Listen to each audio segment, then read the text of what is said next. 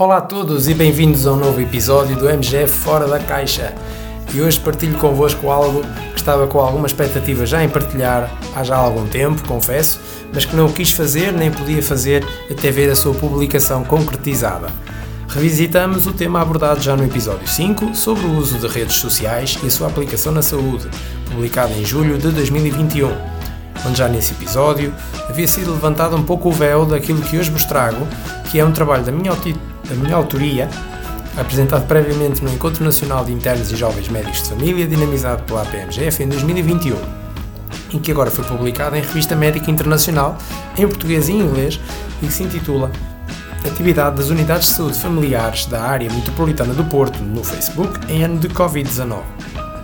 Para falar um pouco da origem e pertinência do surgimento deste trabalho, aproveito também para citar Carmen Garcia, enfermeira e influencer da página do Instagram A Mãe Imperfeita, recém-convidada a participar na conferência de abertura do último Encontro Nacional de Medicina Geral e Familiar.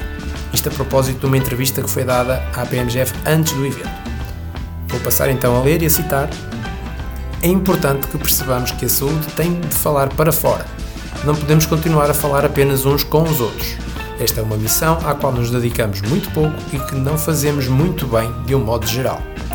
Enquanto os cuidados primários não conseguirem ter as suas vozes próprias, não aprenderem a falar para fora e não apostarem numa boa comunicação, terão sérias dificuldades em estarem bem inseridos na comunidade. Coloco uma questão: quantos agrupamentos de centros de saúde contam com uma boa assessoria de comunicação, capaz de mostrar o bom trabalho que fazem? Não existe nada que possamos apontar de concreto e é impossível não dizer que a saúde comunica mal em Portugal. Este é um panorama que temos de transformar e todos nós, médicos, enfermeiros, etc., somos forçados a pensar a sério sobre a importância de comunicar para fora, não só em termos individuais, mas também ao nível das unidades de saúde familiares, ACES e ARS. Temos de nos habituar a falar com as comunidades a quem prestamos cuidados e essa é a única maneira que temos de elas nos entenderem. Enquanto não nos dedicarmos a tal tarefa, não vamos ganhar esta batalha. Estas declarações são de 2022, como já vos disse, mas já em 2018 um estudo abordava esta temática e publicava que apenas 8 de 17 ACES, portanto agrupamentos de de saúde, portanto 8 de 17 ACES nacionais apresentavam página própria no Facebook. Vai daí, surgiu uma ideia para este trabalho em finais de 2020, inícios de 2021, cujo conteúdo e resultado vos convido a ler e que confesso também que não esperava ver publicado também em inglês, uh, deixando desde já também o meu agradecimento e apreço público aos revisores da Revista Brasileira de Medicina da Família e da Comunidade que colaboraram para que isso fosse possível e que pudesse ter também um público mais alargado numa comunidade ibero-americana onde o uso de redes sociais também se encontra amplamente disseminado e nem sempre bem utilizado, como temos ouvido falar também pelas piores razões, nomeadamente das famosas fake news e das notícias falsas. Bom, eh, mas dizia-vos eu então que, no fundo, a ideia surgiu do facto eh, de ter havido uma percepção de uma maior presença e atividade das USF nas redes sociais em geral e no Facebook em particular durante o ano 2020 eh, e passo a citar este autor que nos fala, mas vou retirar então esta frase do artigo, eh, a quando da declaração pandémica, ou melhor, vou citar tal como está no artigo, porque eu devo dizer que isto foi, também foi curioso, porque isto foi revisto para português do Brasil, né? Então eu vou ler tal como aí está. Então, a quando da declaração pandêmica por Covid-19 e da subsequente implementação de medidas de confinamento populacional geral para a prevenção de contágios, houve que converter as USF para uma atividade predominantemente não presencial.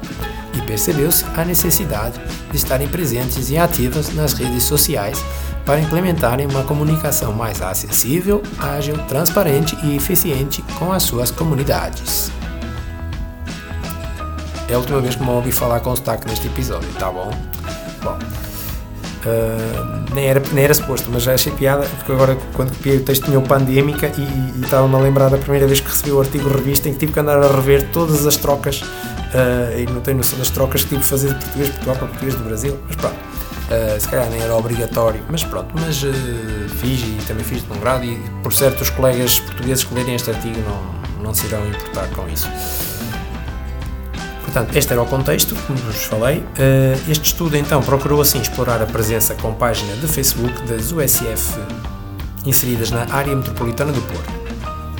É um território que abrange cerca de 10% do território norte Portugal continental e cerca de 17% da população portuguesa. E como sabemos, também foi um território muito investigado, nomeadamente na sua fase inicial pela Covid-19. Como principais resultados, verificou-se então que das 135 USFs funcionantes nessa zona, 64% das quais modelo B, Destas 135, apenas 53% tinham página ativa, com uma superioridade estatisticamente significativa para as unidades modelo B.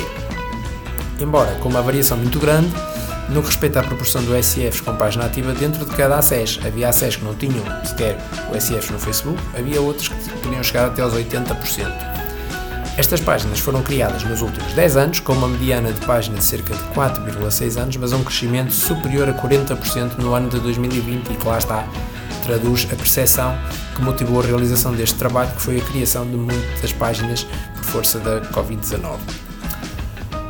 O número de seguidores distribui-se heterogeneamente entre diferentes unidades de saúde familiar e agrupamentos de centros de saúde, contudo sem diferenças entre modelos das unidades de saúde familiar, seja, entre o SF modelo e modelo.